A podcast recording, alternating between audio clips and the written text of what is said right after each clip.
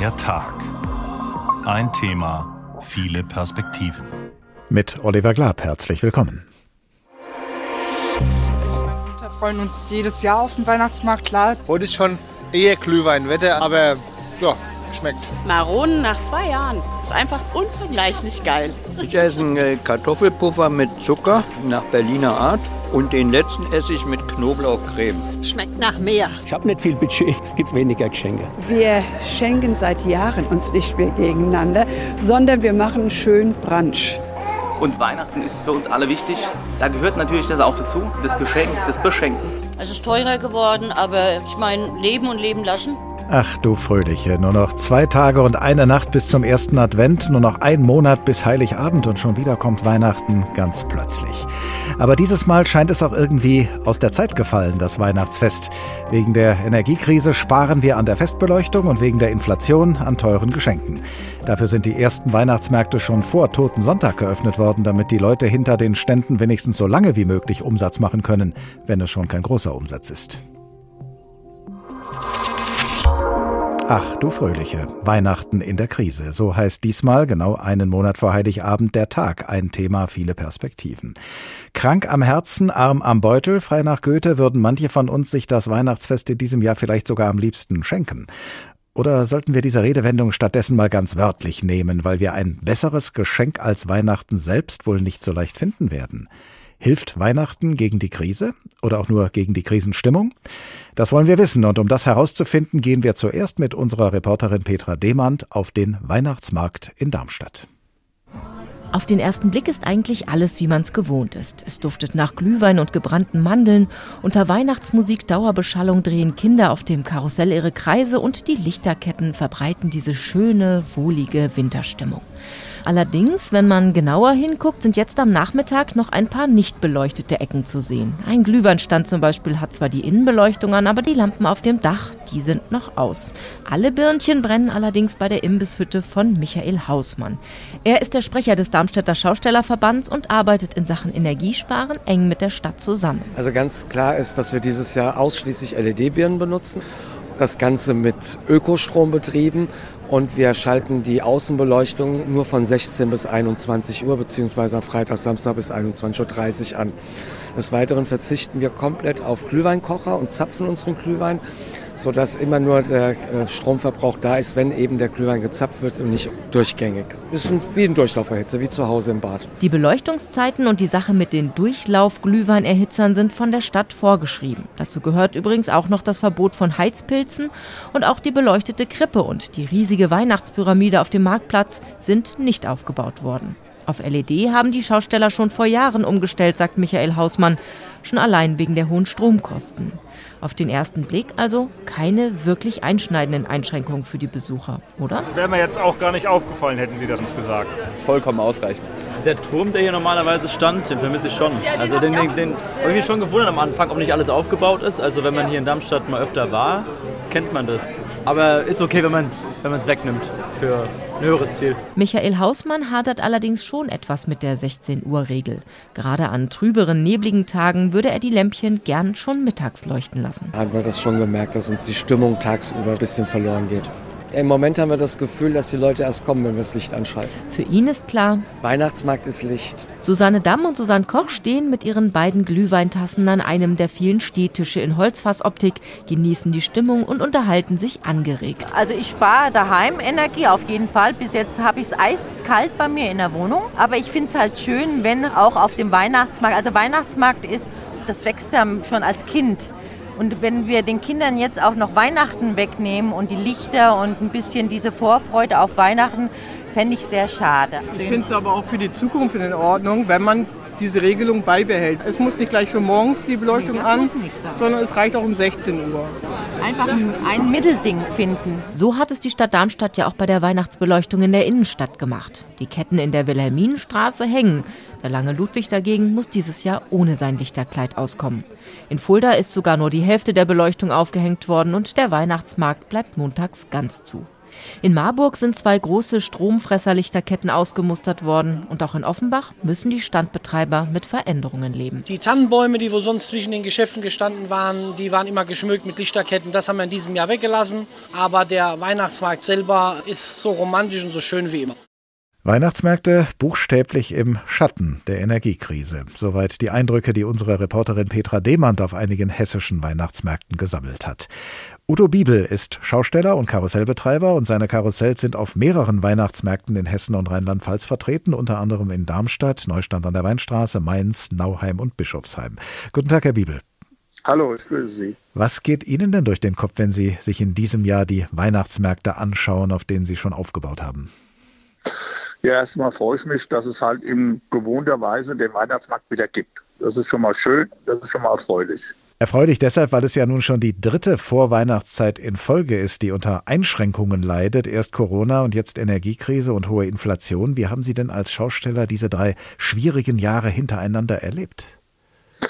Ja gut, das, das erste Jahr war natürlich gar nichts. Da haben wir nur wirklich in ganz, ganz, ganz kleine Rahmen einen Weihnachtsmarkt gemacht. Das war halt so, dass wir halt irgendwas gemacht haben. Im letzten Jahr haben wir nach zehn Tagen Neustadt wieder abgebaut, weil dann die Zahlen so hochgegangen sind. Also das war auch in kein Weihnachtsmarkt, wie wir den gewohnt sind. Dieses Jahr haben wir jetzt gestartet, die erste paar Tage läuft eigentlich alles so wie immer, ohne Einschränkungen. Machen Ihnen denn auch gerade als Betreiber von Karussells, machen Ihnen denn die Energiepreise nicht zu schaffen? Ja, die machen uns sehr zu schaffen, aber die können wir halt, die wollen wir nicht und können wir nicht eins zu eins weitergeben, weil ich kann für eine Kinderkarussellfahrt keine 5 Euro nehmen. Das kann ich keinem zumuten, also deshalb müssen wir moderat an die Sache rangehen. Das tun wir auch. Also wir, speziell die Firma Bibel, wir haben die Preise nicht erhöht. Wir fangen deshalb mit einem ganz normalen Fahrpreis auf. Sehen Sie denn unter diesen Umständen die Chance, nach den ganzen Corona-Einschränkungen der letzten Jahre jetzt wieder richtig zu verdienen und die Einbußen wieder reinzuholen, wenn Sie die Preise nicht erhöhen? Also das, was weg ist, ist weg. Das muss jedem klar sein. Wir holen nichts mehr auf oder wir, wir tun nichts mehr erwirtschaften, was wir voriges Jahr und das Jahr davor nicht gehabt haben. Das ist weg. Das Geld kommt nie wieder, sondern sollen wir arbeiten heute, im Jetzt. So, und wir müssen das Geld jetzt erwirtschaften, wo wir jetzt brauchen, dass wir über den Winter kommen und die nächste Saison kommen. Äh, ja, die Preise ist natürlich, äh, mal sehen, wie es sich noch weiterentwickelt, äh, ist nicht schön, der Weg, wo er hingeht zurzeit. Sie sind natürlich darauf angewiesen, dass die Kundschaft, also die Leute, die auf die Weihnachtsmärkte kommen, dass äh, die das auch annehmen, was Sie da anbieten. Welchen Eindruck haben denn Sie und Ihre Angestellten bislang von den Leuten, die auf die Weihnachtsmärkte kommen? Äh, in welcher Stimmung sind die? In welcher Geberlaune? Also die Leute sind froh, dass der Weihnachtsmarkt erstmal wieder so stattfindet, wie er immer stattgefunden hat, ohne die Einschränkungen, ohne was es auch immer alles gegeben hat. Die Leute wollen das auch. Ganz einfach. Das muss man klipp und klar so sagen. Die Leute wollen ihr normales Leben zurück und zu dem normalen Leben gehört auch zum Weihnachtsmarkt zu gehen, sich mit Freunden dort zu treffen, Glühwein zu trinken, Popcorn zu essen oder wie auch immer, Kinder Karussell fahren lassen. Das gehört so. Die Leute die nehmen das super an. Also die Leute sagen, ja, Energiekrise, ja, wir müssen auch gucken so, aber wir wollen auch das Stückchen Normalität zurück. Wir fragen ja in dieser Folge von der Tag, hilft Weihnachten gegen die Krise? Wie beantworten Sie als Schausteller diese Frage? Das müssten Sie mal genauer mich fragen. Wie geht mich persönlich wie oder die, die Kundschaft? Sie persönlich? Ja, ich, ja, also bei mir ist das Glas immer halb voll. Also nie halb leer, sondern ich versuche immer nach vorne zu gucken. So, und deshalb bin ich für alles froh, was kommt. Also ich bin nicht der, der sagt, ach, das ist alles so schlimm nicht, wie es weitergeht. Ich sage immer, nee, ich nehme das so, wie es ist, das nehme ich an und damit gehe ich um. Ganz einfach. Udo Bibel, Schausteller und Karussellbetreiber auf mehreren hessischen Weihnachtsmärkten. Ganz herzlichen Dank. Bitteschön. Ach du Fröhliche, Weihnachten in der Krise, so heißt der Tag, den Sie gerade hören. Und das ist ja eigentlich, im Grunde, korrekterweise, ursprünglich nicht Ach, sondern Oh, du Fröhliche heißt, jedenfalls dann, wenn man singt von der fröhlichen, seligen und gnadenbringenden Weihnachtszeit. Das wissen sicher auch die sogenannten Seltengänger. Diesen Begriff haben die drei Satiriker Robert Gernhardt, Bernd Eilert und Peter Knorr geprägt. Sie meinen damit diejenigen von uns, die einmal im Jahr, nämlich an Heiligabend, sich eines nicht nehmen lassen, und zwar etwas, das sie sich sich sonst im Jahr um keinen Preis geben würden. Gemeint ist der Besuch des Gottesdienstes an Weihnachten.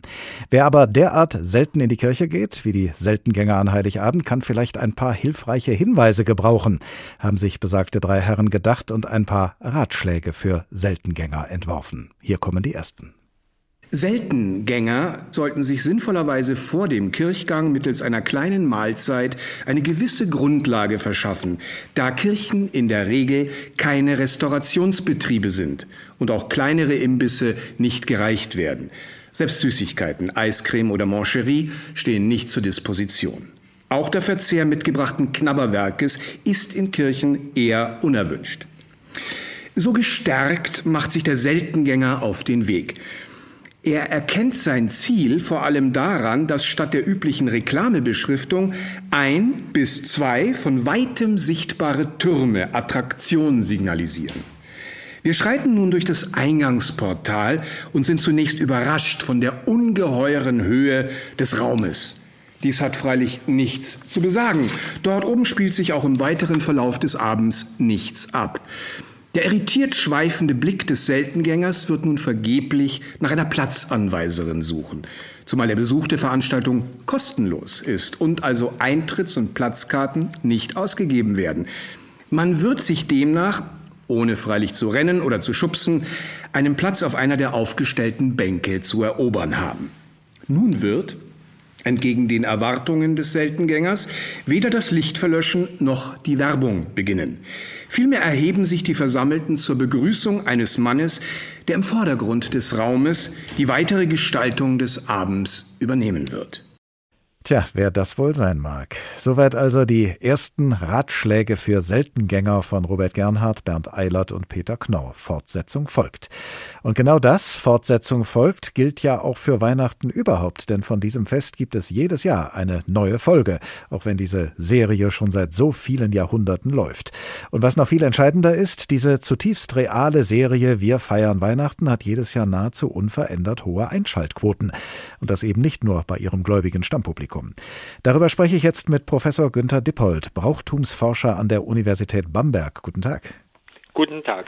Weihnachten ist ursprünglich ein christliches, ein religiöses Fest, aber es hat sich über alle religiösen Bindungen hinaus zu einem zentralen Fest für die ganze Bevölkerung entwickelt. Wie ist es dazu gekommen? Ja, zunächst einmal ist das bei einem Brauch oder bei einem Brauchkomplex wie hier ja gar nichts Ungewöhnliches. Das beobachten wir ja häufiger, dass sich Bräuche äh, lösen von ihrem häufig religiösen Hintergrund, äh, sondern die werden dann einfach ausgeübt, weil man das so macht, weil das schon immer so war. Ja, und dann passiert das halt. Und man sieht es ja auch daran, dass sich zum Beispiel im Weihnachten mehr und mehr eine Figur darstellt, äh, durchsetzt wie der Weihnachtsmann, der nun wahrlich keine biblische Gestalt ist. Allerdings anders als bei anderen kirchlichen Festen gehen an Weihnachten auch ganz viele Leute in die Kirche, die damit sonst überhaupt nichts am Hut haben. Der Gottesdienst an Weihnachten scheint also auch für eine immer stärker nichtgläubige Bevölkerung immer noch, ich sag mal, alternativlos zu sein. Wie ist das denn zu erklären? Naja, zunächst einmal ist Weihnachten ja ein gefälliges Fest. Also da kommt ein Kind auf die Welt, das ist ja was Positives, da ist das zweite Hochfest der Kirchen, nämlich äh, Ostern mit der Kreuzigung ja schon um, wesentlich sperriger, die Auferstehung komplex zu verstehen. Ähm, da ist, wie gesagt, es kommt ein Kind auf die Welt, ja, versteht jeder, positive Sache, passt. Und dann sind natürlich die Weihnachtslieder auch etwas Wesentliches. Die Musik bringt einen in weihnachtliche Stimmung. Stille Nacht, heilige Nacht. Zumindest die erste Strophe äh, kann fast jeder oder von Odo Fröhliche ganz genauso.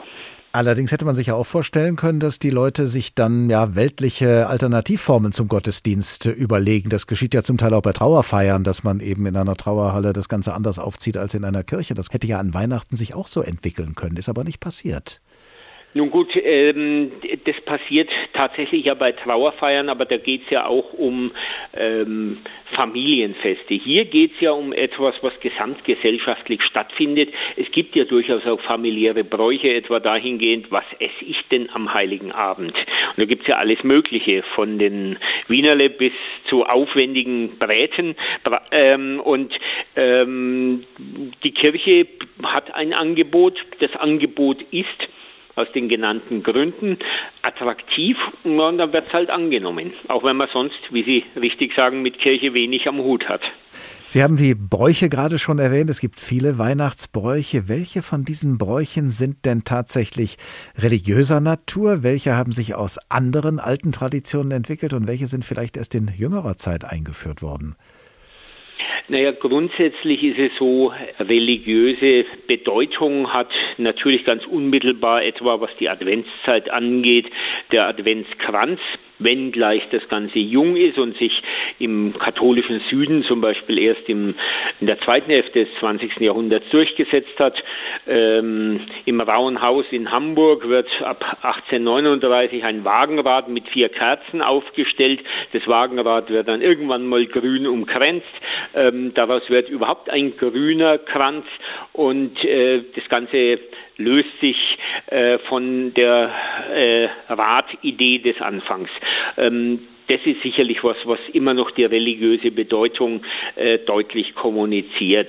Ähm, äh, dass man beispielsweise auch Weihnachten als Beginn einer besonderen Zeit betrachtet, ähm, das ist nicht unbedingt ähm, genuin religiös nach Weihnachten folgen zwölf Nächte, bis der Weihnachtskreis mit der Erscheinung des Herrn mit drei König endet.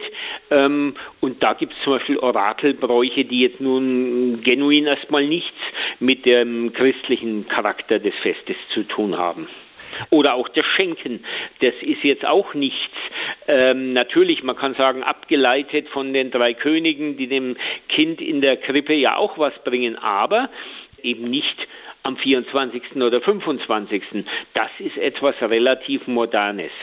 Sie haben jetzt den Blick schon gerichtet auf die Zeit nach Weihnachten, die von manchen Menschen ja gar nicht mehr als solche wahrgenommen wird. Wenn Weihnachten vorbei ist, ist dann auch ziemlich äh, bald alles vorbei, was es an Bräuchen so darum herum gibt, in, jedenfalls bei sehr vielen äh, Familien.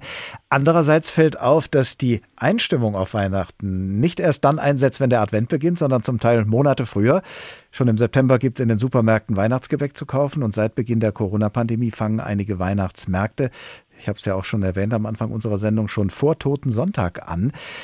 Dahinter stecken natürlich ökonomische Erwägungen, aber kann man mit dem Weihnachtsfest so gut wie alles machen, es also auch nach vorne in die Länge ziehen? Ja, offenkundig geht's. Ich meine, äh, Supermärkte würden das Weihnachtsgebäck nicht anbieten, wenn es nicht gekauft würde. Also es muss natürlich jeder für sich entscheiden. Mögen muss es auch niemand. Es ist, glaube ich, ein bisschen schade, weil Menschen sich damit Vorfreude nehmen und aus ihrem Leben die kleinen Freuden verscheuchen. Wenn ich genau weiß, Lebkuchen gibt es in der Adventszeit oder gibt es gar erst ab Weihnachten, dann kann ich mich drauf freuen. Wenn ich die immer essen kann, ja, dann sind sie nichts Besonderes mehr, beispielsweise. Bei Weihnachtsmärkten kommt natürlich eine ökonomische Seite hinzu. Die Anbieter haben jetzt schwere Zeiten hinter sich. Es wird ohnehin nur mäßig gekauft, außer am Glühweinstand, habe ich immer den Eindruck. Ja, die brauchen sicherlich auch diese Zeit ein Stück weit, um den nötigen Umsatz zu machen. Ein gewisses Verständnis kann ich da nicht leugnen. Hat sich denn in den letzten ja auch schon schwierigen Jahren seit Beginn der Corona-Pandemie das Weihnachtsbrauchtum mit irgendeiner Art verändert? Sind bestimmte Bräuche unter den Beschränkungen, die es eben in diesen vergangenen zwei Jahren gegeben hat, sind die wichtiger geworden und andere Bräuche dafür in den Hintergrund getreten? Vielleicht nicht mess- und wägbar, aber grundsätzlich ähm, hat man ja den Eindruck, dass die Corona-Zeit ein bisschen die, eine gewisse Verhäuslichung beschleunigt hat. Man bleibt lieber daheim, man macht sich daheim schön. Der Christbaum wird vielleicht aufwendiger geschmückt, wenngleich heuer die Lichterkette, so sie elektrisch ist, schon wieder stark in der Diskussion steht. Also ja, ich glaube, so das Feiern von Weihnachten als Familienfest, das hat tendenziell wohl eher zugenommen. Wir stellen ja in dieser Folge von der Tag die Frage, ob Weihnachten gegen die Krise hilft oder auch nur gegen die Krisenstimmung. Kann man sagen, dass das Weihnachtsfest auf so etwas eigentlich angelegt ist geradezu? Naja, wenn man es religiös sieht, im Grunde beginnt ja, wenn man es neutestamentarisch sieht, die Erlösung mit der Geburt Jesu äh, schon und endet eben mit dem Kreuzestod und der Auferstehung. Also ja, natürlich, also die göttliche Liebe wird darin offensichtlich, dass Gott selber Mensch wird. Die Hinwendung zu den Menschen umgekehrt, wenn man es ganz irdisch runterbricht, das Aufgehobensein von Menschen, die eine Familie haben. Ich glaube, das ist ganz wichtig. Das ist so dieses Kerngefühl von Heimat, dass da jemand ist für einen oder für den man ist, für den man da ist. Ähm, das ist ganz wichtig und das ist vielleicht so eine Kernbotschaft von Weihnachten. Natürlich muss man auch aufpassen, es gibt auch viele Menschen, die allein sind, die ohne Haus sind, die in einem kalten Haus sitzen. Und ich denke, es steht uns als Gesellschaft auch gut an, wenn wir gerade am Weihnachten auch die in den Blick nehmen. Professor Günther Dippold, Brauchtumsforscher an der Universität Bamberg. Vielen Dank. Gerne. Und da Weihnachten nun einmal ein Brauchtum ist, für das offenbar in großen Teilen unserer Gesellschaft auch weiterhin der Kirchgang an Heiligabend gebraucht wird, wollen wir uns sicherheitshalber noch ein paar Ratschläge anhören, die die Satiriker Robert Gernhardt, Bernd Eilert und Peter Knorr für die Gottesdienstungeübten unter uns zusammengestellt haben. Ein paar Ratschläge für Seltengänger. Bei gelegentlichen gemeinsamen Gesängen sei dem Seltengänger geraten, weder lauthals ihm unbekannte Lieder zu improvisieren, noch bei rhythmischen Stellen in das beliebte Schunkeln zu verfallen, etwa mit Hilfe untergehakter Nachbarn. Im Falle von zu absolvierenden Gebeten empfiehlt sich dem Seltengänger ein gesenkter Blick und das Verschränken der Finger. Und zwar verschränkt man seine Finger nicht in die daneben stehenden, sondern in die eigenen. Eine kleine Hilfestellung. In fehlerfreier Haltung betet der Seltengänger, wenn er bei diesem Ritual seine Hände etwa so hält, als ob er seinen Wellensittich erwürgen wollte. Im weiteren Verlauf des Abends wird der Solist im Vordergrund einen erhöhten Platz erklimmen, um von dort eine Rede zu halten. Da darf nun am heutigen Abend mit der Weihnachtsgeschichte gerechnet werden. Hier scheint ein kleiner Hinweis für Seltengänger angebracht. Bei dem Kind das in diesem Zusammenhang Erwähnung finden wird, handelt es sich um die gleiche Person, die wir im Vordergrund des Raumes unschwer als einen ans Kreuz genagelten Herrn erkennen können. Dies nur, damit Sie auch das Ende der ganzen Geschichte kennen, von dem heute Abend freilich nicht die Rede sein wird. Der Mann auf der Kanzel wird im Übrigen einige mehr oder weniger temperamentvolle Appelle an das allgemeine Wohlverhalten der Anwesenden richten. Solche rhetorischen Höhepunkte sollen schweigend zur Kenntnis genommen und nicht mit Ausrufen wie Bravo der Mann, weiter so oder Hört, hört kommentiert werden. Von Applaus oder gar Pfiffen ist generell abzusehen. Ratschläge für Seltengänger. Später haben wir noch mehr davon im Angebot. Hier ist der Tag. Ein Thema, viele Perspektiven. Diesmal unter der Überschrift Ach du Fröhliche. Weihnachten in der Krise. Und da geht es nicht nur darum, ob sich das Weihnachtsfest in einer Krise befindet, darüber haben wir ja gerade gesprochen, sondern es geht natürlich auch darum, dass Weihnachten in diesem Jahr, so wie leider auch schon in den vergangenen Jahren, zu einer krisengeschüttelten Zeit stattfindet. Diejenigen, die in Geschäften, an Ständen oder auch im Internet Waren verkaufen wollen, können passend zur Weihnachtszeit ein Lied davon singen. Ein Lied zwischen Hoffnung und Skepsis. Denn einerseits lässt sich in den Wochen vor Weihnachten traditionell das beste Geschäft des ganzen Jahres machen. Aber in diesem Jahr gibt es eben ein besonders stark ausgeprägtes andererseits, berichtet unser Wirtschaftsreporter Alexander Schmidt. Die Preise sind so hoch wie nie zuvor in Hessen. Die Verbraucher haben weniger Geld in der Tasche.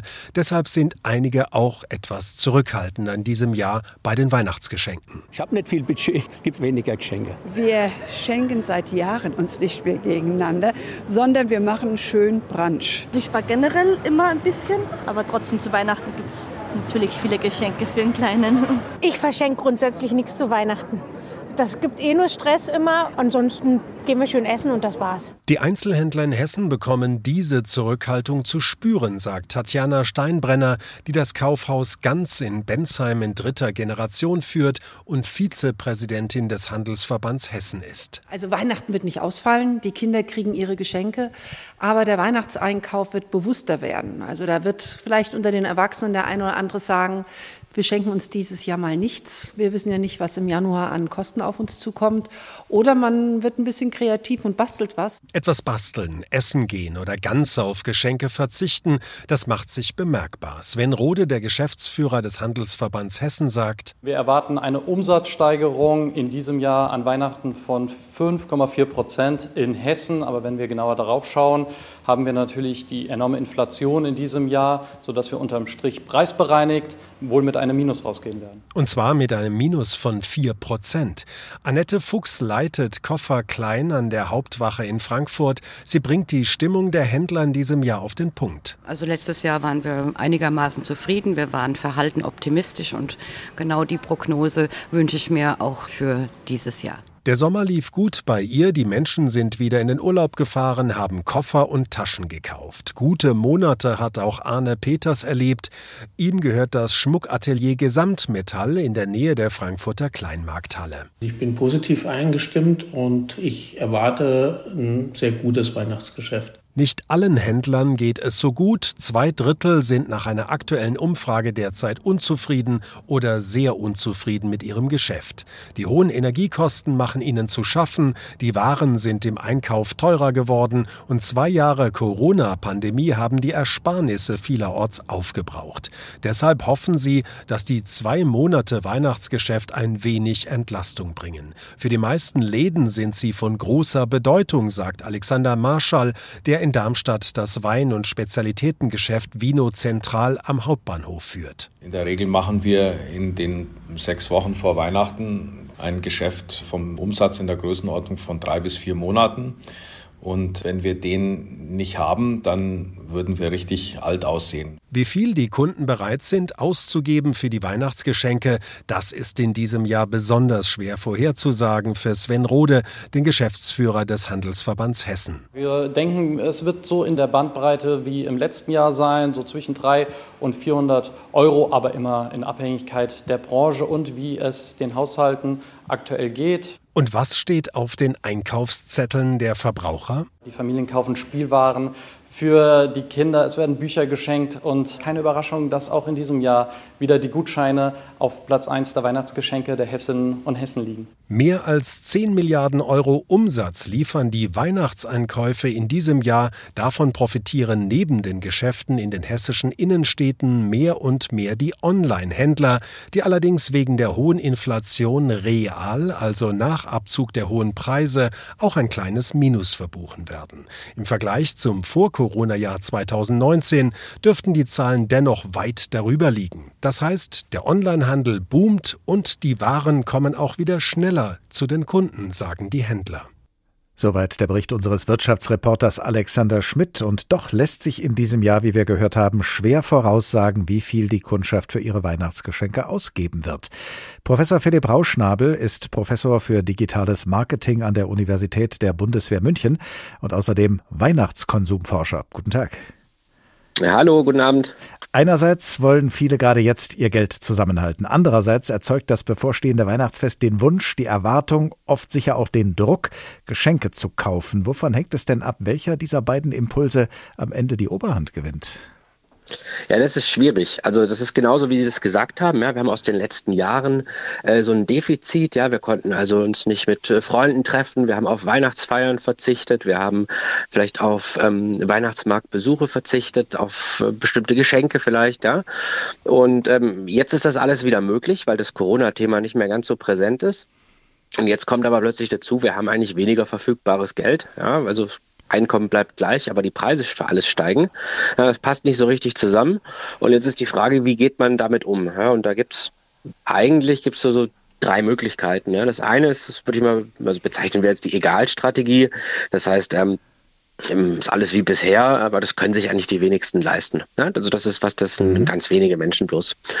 Äh, dann gibt es was Irrationales, das nennen wir so Augen zu und durch. Ja, das wäre also eigentlich typisch für Weihnachten. Das heißt, man tut so, als würde es einem trotzdem gut gehen und ähm, achtet einfach auch nicht drauf, was die Dinge kosten dann kommt das böse Erwachen danach. Das ist für Weihnachten relativ typisch. Ähm, das kennen wir aus den letzten Jahren sowohl von finanziellen Aspekten, aber auch von nicht finanziellen Dingen. Äh, zum Beispiel beim Essen sieht man das ganz deutlich. Also das, wenn man sich zum Beispiel Google-Suchanfragen anschaut, dann sieht man, dass die vor Weihnachten komplett einbrechen. Google-Suchanfragen nach Kalorien. Und nach Weihnachten kommt dann das böse Erwachen und die Suchanfragen ziehen nach oben. Ja, und diese Strategie kann ich mir gut vorstellen, dass sie dieses Jahr auch beim finanziellen Thema Thema deutlich stärker sein wird, dass Leute also sagen, naja, ähm, das ist jetzt egal, Augen zu und durch, das kriegen wir dann schon irgendwie gebacken, ob das dann klappt oder nicht sei mal dahingestellt. Man könnte und sich ja auch äh, stattdessen überlegen, man schenkt anders, als man bisher geschenkt hat, nämlich nicht materiell, wo dann die Finanzen angefressen genau. werden, sondern ideell. Halten Sie sowas für genau. möglich oder sind genau. wir so im, äh, im, im, auf das Geld fixiert, dass das gar nicht in Frage kommt? Genau, das ist letztendlich die dritte Strategie, ja, dass man einfach sagt, man macht ein smarteres Weihnachten. Und da ist natürlich eine Idee, dass man wirklich auch auf, ähm, ähm, auf, auf materielle Dinge verzichtet und sagt, man verschenkt immaterielle Dinge, zum Beispiel selbstgemachte Sachen. Da sehen wir eigentlich konstant über die letzten Jahre auch einen Trend, dass das bei Menschen äh, gut ankommt, ja, dass also selbstgemachte Dinge gewertschätzt werden und zwar auch von jüngeren Menschen, wo man das jetzt intuitiv vielleicht gar nicht so denken würde. Das, also das kommt da definitiv dazu. Das ist aber natürlich nicht so sehr im Sinne derjenigen, die Handel treiben und ihre Waren verkaufen äh, wollen und die jetzt natürlich alle Register ziehen, um dieses schwierige Geschäftsjahr zu einem guten Abschluss zu bringen. Der Handel steht natürlich auch unter Kostendruck und äh, in einer Umfrage steht, dass 40 Prozent der Befragten die Befürchtung haben, dass die Angebote in diesem Jahr weniger attraktiv sein könnten. Was könnte denn die Folge dieser Skepsis sein, dass sie dann doch die Finger davon lassen? Ja, ich glaube eher, dass die Leute bewusster kaufen. Also ich glaube, dass die Menschen dieses Jahr sich nicht ganz so einfach von ähm, Preisversprechen locken lassen, wie das in den letzten Jahren wird, sondern dass sie ein bisschen rationaler rangehen. Ja, also nicht so, ich schlender jetzt mal durch die Stadt und guck mal, was ich finde und dann äh, ist irgendwo ein 30 Prozent Rabattschild und dann glaube ich das sofort und kaufe das, sondern ich glaube, dass Menschen dieses Jahr eben auch vermehrt auf den Onlinehandel gehen ähm, und mehr Zeit investieren, auch für Preisvergleich, also ein bisschen rationaler einkaufen als die letzten Jahre.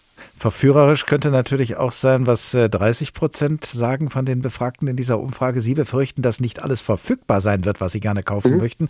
Und das wäre ja wahrscheinlich eher ein Impuls, sich so früh, ja, und so wild wie möglich ins Kaufgetümmel zu stürzen. Ja, also früh einkaufen kann, kann durchaus sinnvoll sein, äh, beziehungsweise auch generell unter Zeitdruck, also nicht unter Zeitdruck einzukaufen. Ja, das kann ähm, durchaus sinnvoll sein. Ähm, dann ist, hat man auch mehr Zeit zu recherchieren. Also ich glaube einfach, wenn man, wenn man rechtzeitig einkauft, und das ist auch so ein bisschen, was wir äh, aus, aus informellen ähm, Gesprächen jetzt schon mitgekriegt hatten, dass doch einige Konsumenten uns jetzt schon im Voraus berichtet hatten, dass sie dieses Jahr zum Beispiel schon, also jetzt schon einige Weihnachtsgeschenke sogar gekauft haben.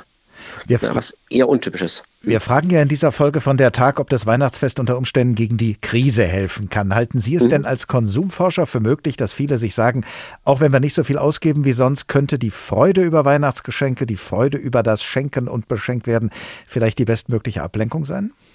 Ja, auf, auf jeden Fall. Also wir sehen ganz klar in unseren Studien, dass ein tolles Geschenk, also was gut als Geschenk ankommt, nicht unbedingt teuer sein muss. Also wenn man Menschen fragt, was war das tollste Geschenk, was er jemals gekriegt hatte zu Weihnachten, dann ist das ganz selten irgendwie, dass jemand sagt, eine teure Uhr oder Geld oder sonst was, sondern ist das irgendwie ein Überraschungsbesuch oder ein Ausflug irgendwo hin oder ähm, irgendein Abenteuer, was man zusammen unternommen hat. Also das sind nicht unbedingt die teuren Sachen. Also das ist durchaus möglich, dass man mit wenig Geld ein schönes Weihnachtsfest haben kann.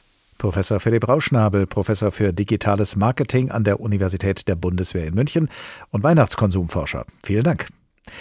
Wenn überhaupt dürfte der Konsum, das Kaufen vor allem in den nächsten Tagen auf Touren kommen, vielleicht sogar auf Hochtouren, denn morgen ist Black Friday und drei Tage später folgt Cyber Monday und dann kann sich, wer kaufen will, vor Rabattangeboten kaum retten.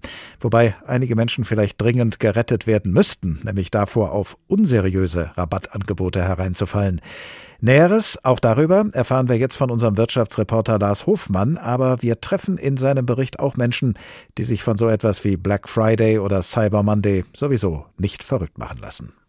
Ein älterer Mann sucht in einem Elektronikmarkt unbeirrt von Werbebotschaften nach einem neuen Fernseher.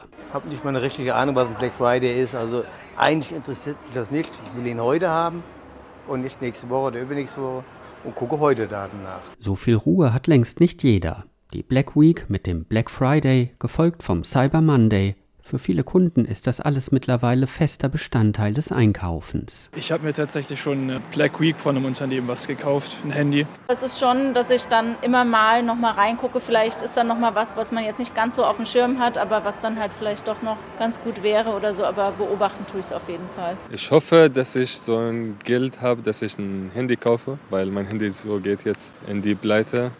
Ich beobachte jetzt auch die Preise auf Online-Seiten. Die Verbraucherzentralen warnen gerade jetzt vor Fake-Shops im Internet. Auch deshalb sollte man beim Online-Kauf nicht per Vorkasse zahlen. Aber nicht nur Online-Händler machen bei den Aktionen rund um den Black Friday mit. Auch immer mehr Läden in den Innenstädten versuchen so, kurz vor Weihnachten, das Geschäft anzukurbeln. Im Modehaus Henschel in Darmstadt etwa gibt es von Donnerstag bis Samstag auf alle Jacken 20% Rabatt, sagt Sabrina Reschke. Denn auch hier ist zu spüren, dass Kunden seit einigen Monaten weniger kaufen. Ich würde schon sagen, dass ähm, die Konsumfreude ein bisschen zurückgegangen ist. Die äh, Kunden sind unsicher, wissen nicht, was kommt, was noch für Kosten auf sie zukommen. Dementsprechend, äh, glaube ich, wird ein bisschen weniger eingekauft und wird ein bisschen abgewartet. Und da glaube ich, dass diese Aktion auf jeden Fall hilft, um die Kunden wieder ins Haus zu holen. Mike Schumann von Mediamarkt in Weiterstadt sagt, Rabatte gebe es seit Anfang November. Der Höhepunkt sei aber jetzt. Die Black Week, legendär natürlich der Donnerstag, Freitag, vor allem der Freitag, wo alles darauf sich aufmünzt, sind tolle Tage und das läutet auch natürlich das Weihnachtsgeschäft ein. Und Weihnachten ist für uns alle wichtig. Da gehört natürlich das auch dazu, das Geschenk, das Beschenken. Und deswegen glaube ich daran, dass es gut wird, das Geschäft. Diese Zeit leitet also das Weihnachtsgeschäft ein. Für den Einzelhandel die wichtigste Zeit des Jahres. Allein rund um den Black Friday sind die Umsätze in den letzten Jahren enorm gestiegen. Von 1,7 Milliarden Euro im Jahr 2016 auf 4,9 Milliarden Euro im vergangenen Jahr. Und der Handelsverband hofft in diesem Jahr auf weitere Umsatzsprünge von gut 20 Prozent auf 5,7 Milliarden Euro. Christina Fied vom Preisvergleichsportal Idealo sagt, die steigenden Energiepreise und die hohe Inflation von zuletzt mehr als 10 Prozent wirken sich seit Monaten auf Einzelhändler und Onlinehändler aus. Es wird weniger gekauft. Deshalb werde in diesem Jahr besonders hart um Kunden geworben. Der Black Friday steht in diesem Jahr natürlich ganz im Zeichen der Inflation. Wir haben kürzlich eine Händlerumfrage durchgeführt und einfach die Online-Händler gefragt, wie sie dem diesjährigen Black Friday entgegenblicken. Dabei haben wir erfahren, dass einige Händler derzeit einen erhöhten Lagerbestand haben. Deswegen gehen wir schon davon aus, dass es in diesem Jahr auf jeden Fall höhere Rabatte gibt als vielleicht im letzten Jahr. Seit Tagen werben Geschäfte und Online-Händler mit Rabatten. Fernseher, Kühlschränke, Matratzen, ganze Kreuzfahrten werden zu vermeintlichen Schnäppchenpreisen angeboten. Hol dir das Black Friday Feeling und spare bis zu 35 Prozent. Heutiges Thema ist Black Friday. Herzlich willkommen zu unserer Black Week Show. Erleben Sie einen unglaublichen unglaublichen Black Friday mit unglaublichen Preisen. Allerdings warnen Verbraucherschützer, man solle immer genau hinschauen. Beobachter haben errechnet, dass die tatsächlichen Rabatte in der Regel bei rund 5% liegen egal wie viel versprochen wird. Deshalb rät auch Anna Schochot von Idealo in diesem Werbewirbel kühlen Kopf zu bewahren. Ja, also besonders wichtig ist es, sich nicht von den hohen Rabattversprechen vieler Händler blenden zu lassen, sondern immer zweimal hinzuschauen es ist nämlich häufig so, dass sich die Rabatte am Black Friday auf Preise beziehen, die so schon gar nicht mehr aktuell sind. Wer tatsächliche Rabatte erkennen will, sollte sich genau überlegen, was er kaufen will und am besten den Preis über einen längeren Zeitraum und bei verschiedenen Anbietern beobachten, etwa mit Hilfe von Internetportalen. Und wer auf die neuesten Produkte zu Schnäppchenpreisen hofft, dürfte auch enttäuscht werden. Die gäbe es in der Regel nicht mit Rabatt. Eine junge Frau weiß genau, was sie will einen bestimmten Staubsauger, und von diesem Plan lässt sie sich nicht abbringen, egal wie laut, bunt und schrill mit Rabatten und Schnäppchen um sie herum geworben wird. Ja, also ich mache es eigentlich immer so, dass ich mir eine Liste mache mit Sachen, die man brauchen könnte oder die man als, als Geschenke auch im Blick hat. Und dann gucke ich im Black Friday ganz gezielt und kaufe die Produkte dann halt für weniger Geld. Aber ich mache es eigentlich selten so, dass ich einfach ohne, ohne nachzudenken kaufe, weil dann zahlt man, glaube ich, eher drauf. Black Friday und Cyber Monday stehen bevor an den Tagen vor und nach dem ersten Adventswochenende. Wenn die Reklame für Rabattangebote mehr ins Auge springt als das flackernde Licht einer Wie heißt gleich nochmal das Wort mit den vier Z? Richtig, Adventskranzkerze. Ach du Fröhliche, Weihnachten in der Krise, so heißt diesmal der Tag. Ein Thema, viele Perspektiven. Und damit diejenigen von uns, die in genau einem Monat an Heiligabend das einzige Mal in diesem Jahr in die Kirche gehen, dort nicht die Krise kriegen, weil sie sich nicht zurechtfinden im Gottesdienst, und damit auch das Stammpublikum in der Kirche nicht die Krise kriegt mit all diesen ungeübten Menschen um sich herum, kommen jetzt noch ein paar Ratschläge von den drei Satirikern Robert Gernhardt, Bernd Eilert und Peter Knorr. Ein paar Ratschläge für Seltengänger. Prinzipiell gilt, der Selten verhält sich wie der Ständiggänger passiv, unabhängig von der Dauer der Festrede. Auch musikalische Zuspielungen sollen keineswegs mit Rufen wie Give it to me oder lauter gestört werden, da es sich hierbei um Live-Musik handelt, welche an der Rückwand des Raumes auf einem ungewöhnlich umfangreichen Instrument namens Orgel hergestellt wird. Zwischendurch soll weder geraucht noch gar frühzeitig gegangen werden. Gegen Ende der Veranstaltung bekommen Sie von Ihrem Nachbarn einen Beutel voller Geld überreicht. Überschwänglicher Dank ist unangebracht. Sie sollen lediglich Ihrerseits Geld in diesen Beutel hinein, auf jeden Fall nichts aus ihm heraustun und das Gerät schweigend weiterreichen. Auch beim letzten gemeinsamen Aufstehen wird dann nicht die Nationalhymne zu Gehör gebracht, sondern ein kleines Abschiedslied geistlicher Natur intoniert, an dessen Ende sie sich gemessenen Schrittes aus der Kirche zu entfernen haben. Der Rest des heiligen Abends ist schließlich dem Seltengänger wieder zur freien Gestaltung überlassen, wobei ihm das eben Erfahrene Richtschnur sein mag. Oder auch eben nicht. Und mit diesen Worten hat der Sprecher gerade einen kleinen Weihnachtsbaum, der neben ihm auf dem Tisch stand, einfach oben an der Spitze gepackt und ziemlich lieblos neben sich auf den Boden gestellt.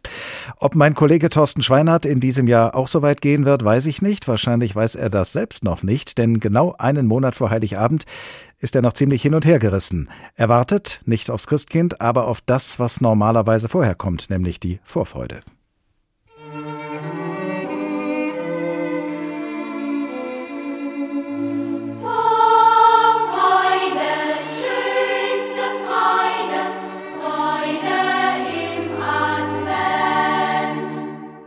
Ja, die Vorfreude auf Weihnachten. Also ich muss ganz ehrlich sagen, die hält sich bei mir dieses Jahr in Grenzen. Sonst bin ich ja jemand, der die erste Kerze am Adventskranz nicht früh genug anzünden kann. Aber diesmal, hm, es eilt jetzt nicht unbedingt. Irgendwie ist dieses Jahr bei mir schon so ein Gefühl da, was sich sonst erst lange nach Weihnachten einstellt. Dann, wenn auf dem Plätzchenteller nur noch Krümel liegen und die Nordmantanne in der Ecke vor sich hintrocknet. Weihnachten ist dünn geworden, wie ein Lebkuchen, für den die Zutaten nicht mehr ganz gereicht haben. Statt dass die Vorfreude größer wird, schmilzt Weihnachten wie ein Schneemann in der Sonne zusammen und damit auch alles, was dazugehört. Am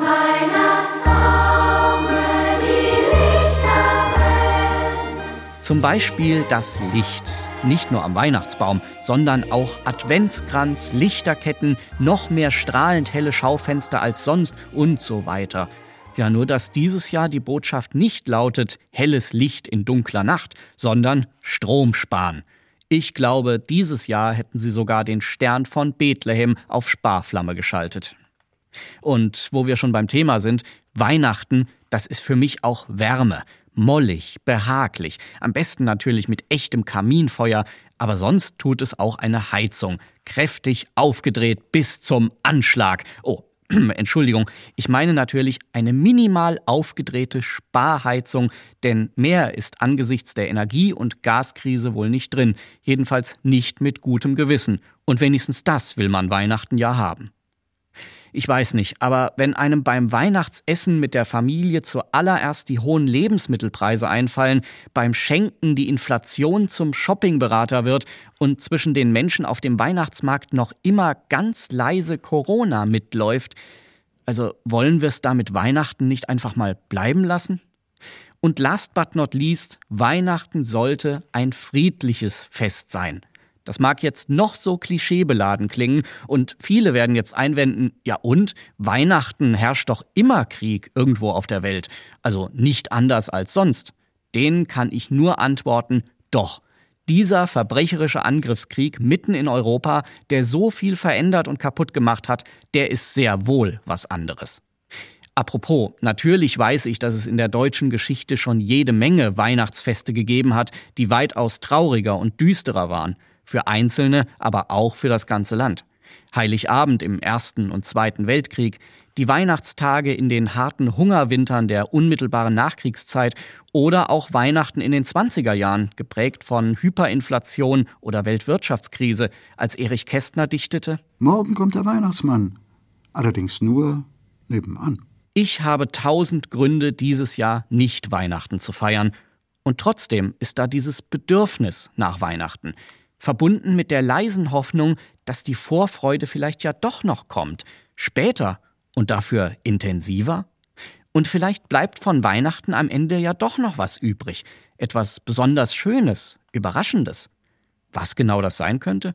Hm, keine Ahnung, aber ich schreibe es für alle Fälle mal auf meinen Wunschzettel.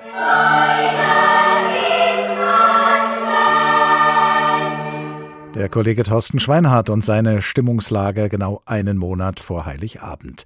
Dr. Jan Kalbitzer ist Facharzt für Psychiatrie und Psychotherapie und Leiter der Stressmedizin der Oberbergkliniken. Guten Tag. Guten Abend. Weihnachten ist dünn geworden wie ein Lebkuchen, für den die Zutaten nicht mehr gereicht haben, hat der Kollege gesagt. Unter welchen Umständen entsteht ein solches Gefühl? Naja, Ihr Kollege erlebt das als Mangel. Und was ich so ein bisschen, also er hat es sehr pointiert ausgedrückt, dieses Gefühl, was er da hat. Aber im Prinzip fand ich das auch bei den beiden äh, vorherigen Experten schon sehr bemerkenswert. Wir haben so die Hoffnung, dass die Krise uns von außen verändert. Also die, ähm, der Mangel an Geld, die Inflation führen dazu, dass wir jetzt plötzlich bewusster einkaufen, weil weniger Geld da ist. Oder wir gehen wegen Corona mehr in die Familien, weil wir nicht so unter Menschen sein können. Das heißt, das ganze Erleben da ist ein passives Erleben. Also wir sind passiv und wir warten darauf, dass endlich die Vorfreude zu uns kommt. Und ich finde, das spiegelt ganz gut unsere Konsumgesellschaft wieder, die einfach wartet, dass das Glück zu uns kommt. Das ist sehr verwöhnt. Und ich denke, dieses Jahr, wenn man etwas lernen kann, kann man lernen, dass man aktiv etwas dafür tun muss. Und darum geht es ja auch beim Weihnachtsfest, egal ob man die Geschichte jetzt säkulär liest oder christlich. Es geht ja darum, dass da Glück entstanden ist durch Nähe auf engem Raum. Das waren Menschen, die sich bei Tieren gewärmt haben. Und das sind andere Menschen, die dazugekommen sind und Geschenke gemacht haben und Hoffnung hatten und deswegen auch geholfen haben und deswegen auch voller Freude waren. Und diese Dinge machen das Fest eigentlich aus. Das kann man jetzt säkulär und christlich eben sehen. Aber in beiden Fällen der Lesart ist das das, was Weihnachten eigentlich ist, nämlich was Aktives. Die Erwartung, die ja bei den meisten von uns seit der Kindheit irgendwie genährt worden ist, ist allerdings eher die, dass man äh, zwar vorher sich einen wahnsinnigen Stress oft macht, dass dann, wenn Weihnachten da ist, man aber doch die Erwartung hat, äh, ja tatsächlich zu genießen und das auf eine passive Weise. Das kriegt man ja wahrscheinlich so schnell nicht aus den Köpfen raus. Na, das Spannende ist ja, dass es Weihnachten eigentlich immer relativ viele Streits gab, weil die Hoffnung war, wenn wir jetzt endlich Zeit füreinander haben, dann kommen all diese tollen Gefühle. Und das große Problem in unserer Konsumgesellschaft ist ja, dass wir das Gefühl haben, eigentlich verlernt haben. Wir haben fast so ein bisschen Angst davor. Gerade in so Krisenzeiten arbeitet man sehr viel, man beschäftigt sich die ganze Zeit mit irgendwelchen Dingen. Auch so ein bisschen aus der Sorge heraus vielleicht, was passiert, wenn man sich mal länger hinsetzt und das Gefühl zulässt, das Gefühl der Ungerechtigkeit in der Welt, die Trauer darüber, dass Dinge zerstört werden. Und ich glaube, das beste Rezept, was ich empfehlen kann, ist, dass man sich vorher schon Zeit dafür nimmt. Also, dass es nicht so ist, dass man auf das Fest hinfiebert und dann wartet, dass das gute Gefühl von alleine kommt, was es dann manchmal gar nicht tut, sondern dass man sich vorher schon Zeit nimmt, um diese Gefühle, die die Krise in uns hervorruft, zu verarbeiten. Und was ich immer wieder bemerkenswert finde, wir blättern durch die Zeitungen und sehen da Bilder vom Krieg, wir sehen verletzte Erwachsene und Kinder. Das sind Bilder, die eigentlich ganz furchtbar sind und wir blättern weiter. Und gerade in dieser Zeit sollten wir uns mehr Zeit genau dafür nehmen und zu gucken, was machen diese Krisen eigentlich mit uns? Ich muss aber auch sagen, es das heißt ja immer, und ich als Psychiater sehe das ja auch so, Krisen sind eine gute Gelegenheit, sind die Gelegenheit, was zu lernen. Aber Krisen tun auch weh. Und es ist nicht so, also in jeder Krise wird gesagt, jetzt passiert irgendwie das Neue und wir entwickeln uns weiter und jetzt lernen wir was und die Lektion wird sein, mehr Familie, weniger Konsum. Ich glaube, so einfach ist das nicht, sondern so Lektionen tun weh und es wird eine schmerzhafte Lektion sein. Wir haben weniger Geld, wir können weniger heizen. Und das, was wir lernen, ist möglicherweise auch nicht nur schön und vielleicht wird es auch erst in der Zukunft dann schön werden, wenn wir gelernt haben, mit weniger Konsum umzugehen. Es kann sein, dass das Weihnachten einfach auch anstrengend wird, weil es ein Krisenweihnachten ist. Der Kollege hat ja auch äh, eine Weile jedenfalls laut über die Frage nachgedacht, ob wir es mit Weihnachten nicht einfach mal bleiben lassen können. Eine Frage, die mindestens zwei weitere Fragen aufwirft, nämlich endlich äh, erstens, geht das überhaupt, Weihnachten bleiben zu lassen? Und zweitens, wäre etwas damit gewonnen? Was meinen Sie? Es kommt darauf an, was man damit meint, Weihnachten sein lassen zu wollen. Ich kenne viele Leute, die das versucht haben. Ich habe das auch schon versucht wie Sie schon angedeutet haben, wenn man in einem christlichen ähm, Kulturkreis aufgewachsen ist und auch lebt, dann gelingt das nicht so einfach. Es gibt ja viele Menschen auf der Welt, die das so gar nicht feiern, aber wenn man da lebt und aufgewachsen ist, dann gelingt das nicht so leicht. Aber wenn man sich so ein bisschen frei macht davon im Vorfeld, die Erwartungen daran zu haben, dass es etwas Besonderes sein muss, dann gibt man auch eine Chance dafür, dass es vielleicht etwas anderes ist, was auch besonders ist. Und der Soziologe Hartmut Rosa spricht von der Unverfügbarkeit, die uns dabei hilft, oder Dinge, die uns glücklich machen, sind oft von Unverfügbarkeit geprägt. Zum Beispiel die Tore im Fußball. Man kann die Voraussetzungen schaffen, dass mehr Tore fallen, aber man kann sie nicht erzwingen. Also das Glück, was durch das Tor entsteht, entsteht dadurch, dass es mir eben nicht permanent zur Verfügung steht wie Konsumgüter. Das heißt, wir können zu Weihnachten Voraussetzungen schaffen, unter denen Glück entstehen kann. Unverfügbares Glück, zum Beispiel, indem wir uns mit Menschen treffen oder anderen Menschen helfen, Erzwingen können wir das nicht. Und damit lernen wir vielleicht dann doch auch ein bisschen eine andere Haltung, nämlich weg von dem Gedanken, dass etwas zu mir kommt und mich verwöhnt oder dass der Konsum schon helfen wird, sondern dass wir gemeinsam, dadurch, dass wir einen schönen Raum schaffen oder auch eben die Erwartungen mal ein Jahr lang so ein bisschen runterfahren, dass wir vielleicht einen Rahmen schaffen, in dem dann Glück entstehen kann. Dr. Jan Kalbitzer, Facharzt für Psychiatrie und Psychotherapie und Leiter der Stressmedizin der Oberbergkliniken. Ganz herzlichen Dank. So, und mit allem, was wir in den vergangenen 50 Minuten gehört haben, gehen wir jetzt nochmal dorthin zurück, wo wir zu Beginn dieser Folge schon gewesen sind. Wir gehen auf und über den Weihnachtsmarkt und betrachten das Treiben dort, diesmal mit den Augen des Kollegen Christoph Keppeler. Es ist nur mein subjektives Gefühl. Aber ich frage mich immer an diesen ganzen Ständen auf den Weihnachtsmärkten, lohnt sich das überhaupt für die, die da verkaufen? Also ich habe da so gut wie noch nie was gekauft. Und ich bilde mir ein, die anderen gucken auch immer nur. Nur an den Glühweinständen, da knubbelt es sich, da ist Umsatz. Die Menschen stehen da, trinken heißgemachten Rotwein mit Gewürzen drin und genießen die vorweihnachtliche Stimmung. Stimmung. Ja, es ist so eine eigene Stimmung.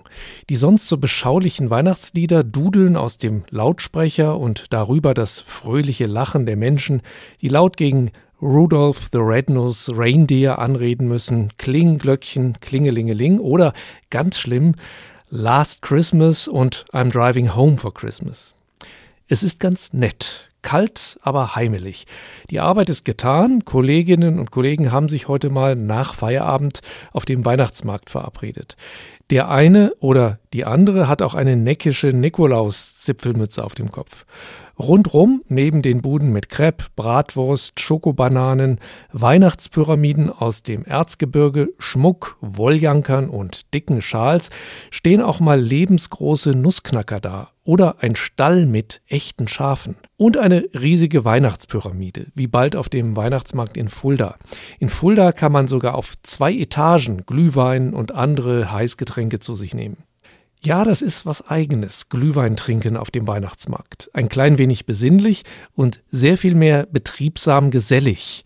Manche trinken dann mehr von dem heißgemachten Wein, der sicher nicht aus dem edelsten Saint-Emilion, Brunello di Montalcino oder Gran Reserva Rioja gemacht wurde. Glühwein saufen auf dem Weihnachtsmarkt. Das lebt vom Kontrast.